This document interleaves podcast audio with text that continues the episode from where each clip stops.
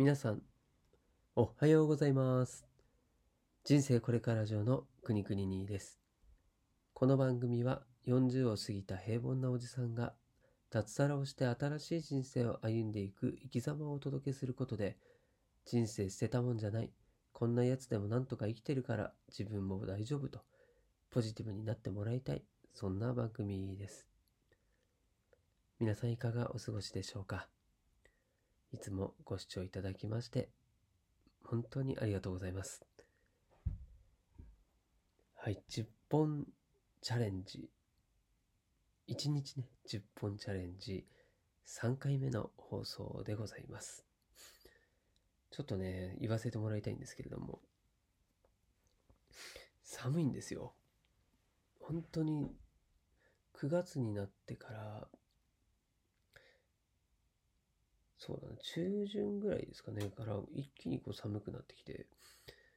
今ねあの本当これどういう状態で撮ってるかですね。もう恥ずかしくて見せられないんですけど。あのなんでブランケットってやつですか？あれをこう肩からね肩からこうかけてこうくるまってる状態でですね。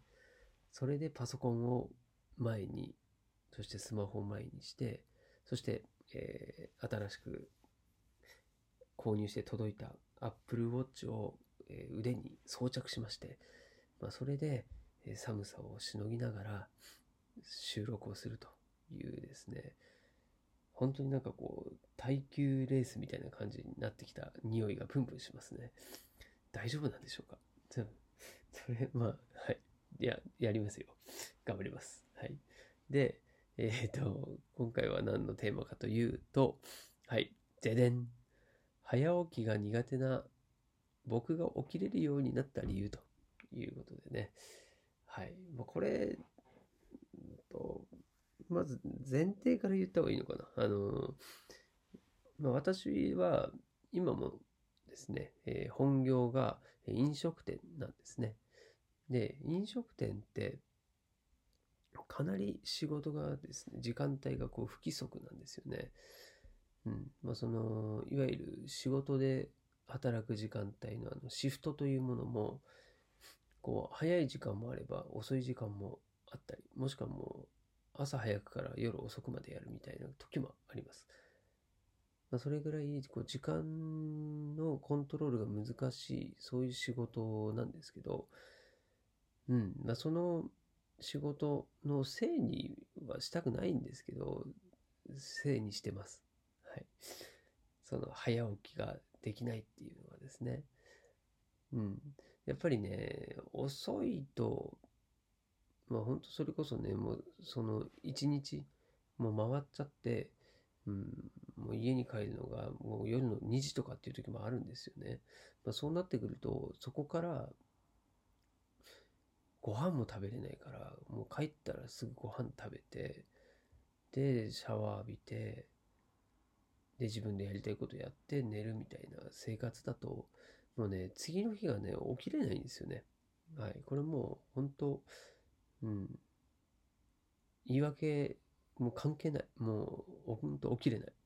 はい。まあ、それでね、結構、家族間でね、こう私の寝起きが悪いとかなんだでね、はい。あの、娘の、娘のことを蹴ったっていう、そんな証言があったりもしてですね。あの自分は全然覚えてない。ダメなお父さんですね。はい。それぐらい、こう、疲れ果てていた時も、時期もありましたね。今はそんなことはないんですけどね。うん。まあ、そういう前提があって、なんで、こう、し、本当朝起きるっていうこと自体が、自分の中ではすごい課題で、でどうにかできないもんかと、ずっと考えてたんですよね。うん。で、えーまあその仕事が落ち着いてきたっていうのもあるかもしれないんですけど、うん、なんかねこうある時ふと思ったんですよね。こう早起きするためには何かしらのルールが必要だなと。でえ自分が早く起きれてる時もあるんですよ。でそれ何なのかなって思った時に例えばあのもうその日は早く起きてどこかに行かなきゃいけないっていうふうにこう決まってる時なんですよね。例えば会議があるとか、誰、まあ、家族で、旅行に出かけるとかね、遊びに行く、ピクニックに行くとか、ピクニック行かないな。はい。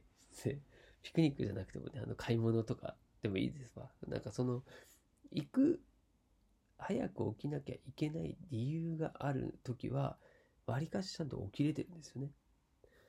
そう考えると、じゃあもうそういう理由を、理由になる何かをや作っちゃえば、早く起きれるんじゃないの？っていう過程のもと、まあ、始めたのが、一つは、えーランニングですね。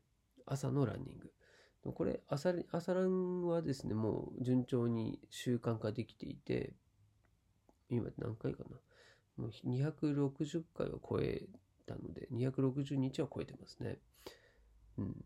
まあ、それが、まあ、まず朝を早起き、起きるというための、えー作戦の一つですね。もう、朝起きたら、もうぼーっとした状態で、えーと歯を歯を磨いてでその後にもうランニングのですねもうウェアに着替えるんですよね、はい、これここまではですねもう走る走らないをもう考えないですよもうとにかく着替えると、はい、で着替えちゃったらもう走りに行かざるを得ないっていうふうに脳が勝手に判断して走りに行くことができると。まあ、これはもう本当にもうすんなり体もですね、拒否反応なく、早く走りに行こうよって言われてるぐらいな感じですね。い。うに、まあ、習慣化できているというところで言うと、まあ、早く起きる理由がそれになるし、まあ、だから早く起きなきゃいけないっていうのもあると思うんですけど、まあ、そういった理由があったっていうのは大きいと思います。はい。はい。で、早起きを、まあ、する上でですね、もう一個、え自分で意識しているというか、えー変えたことっていうのがあって、それね、あの、アプリなんですよね。あの、睡眠導入っていうのかな？なんだろう。アラームのアプリなのかな？これは。何に当たるのかな？種類としてはね。で、えっ、とですね、今、それを使って、今も使ってるんですけど、これですね、スリープサイクルっていうアプリを使ってるんですけど、まあ、多分この類のアプリは他にもあると思うんですね。で、まあ、何がいいのかっていうと、こう、人間の睡眠サイクルっていうのをちゃんと、えー計測することができて、寝るときにね、枕元に置いとくんですよ。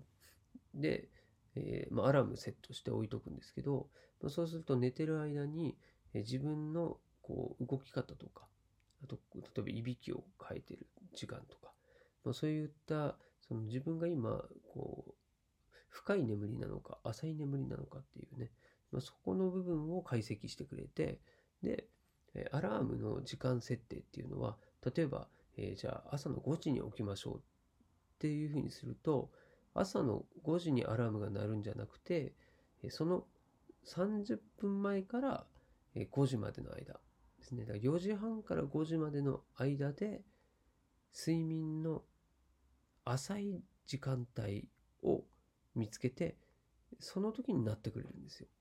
なんでこれは、こう目が覚めた時のこう不快感がないんですよね。まあ、全てが当たってるかどうかわかんないんですけど、うん、まあ割かしにちゃんと目が覚めた時もすんなり起きれてるので、うん、やっぱりその眠りが浅い時に、おいおい、起きる時間だぜって教えてくれてるんじゃないかなと思います。これも優秀だと思うんですよね。うん。この今まで起きれなかった自分が起きれてるので、かなりこう説得力があるなと思います。うん。まあ、あとはなんかこう、いびきを書いたら、そのいびきの音声も録音勝手にしてくれて、後でね、自分のいびきを聞くっていう、ちょっと恥ずかしい体験をできたりとかね、はい、もうします。まあ、あとはね、ちょうど、えー Apple Watch 買ったので、その Apple Watch でもその睡眠のアプリみたいな、えもの、なんだ、新機能がね、えーあるっていう話なので、うんまあ、この辺の Apple Watch の機能とかと、もうちょっと連携してやっていけたらいいなというお話でした。ではまた。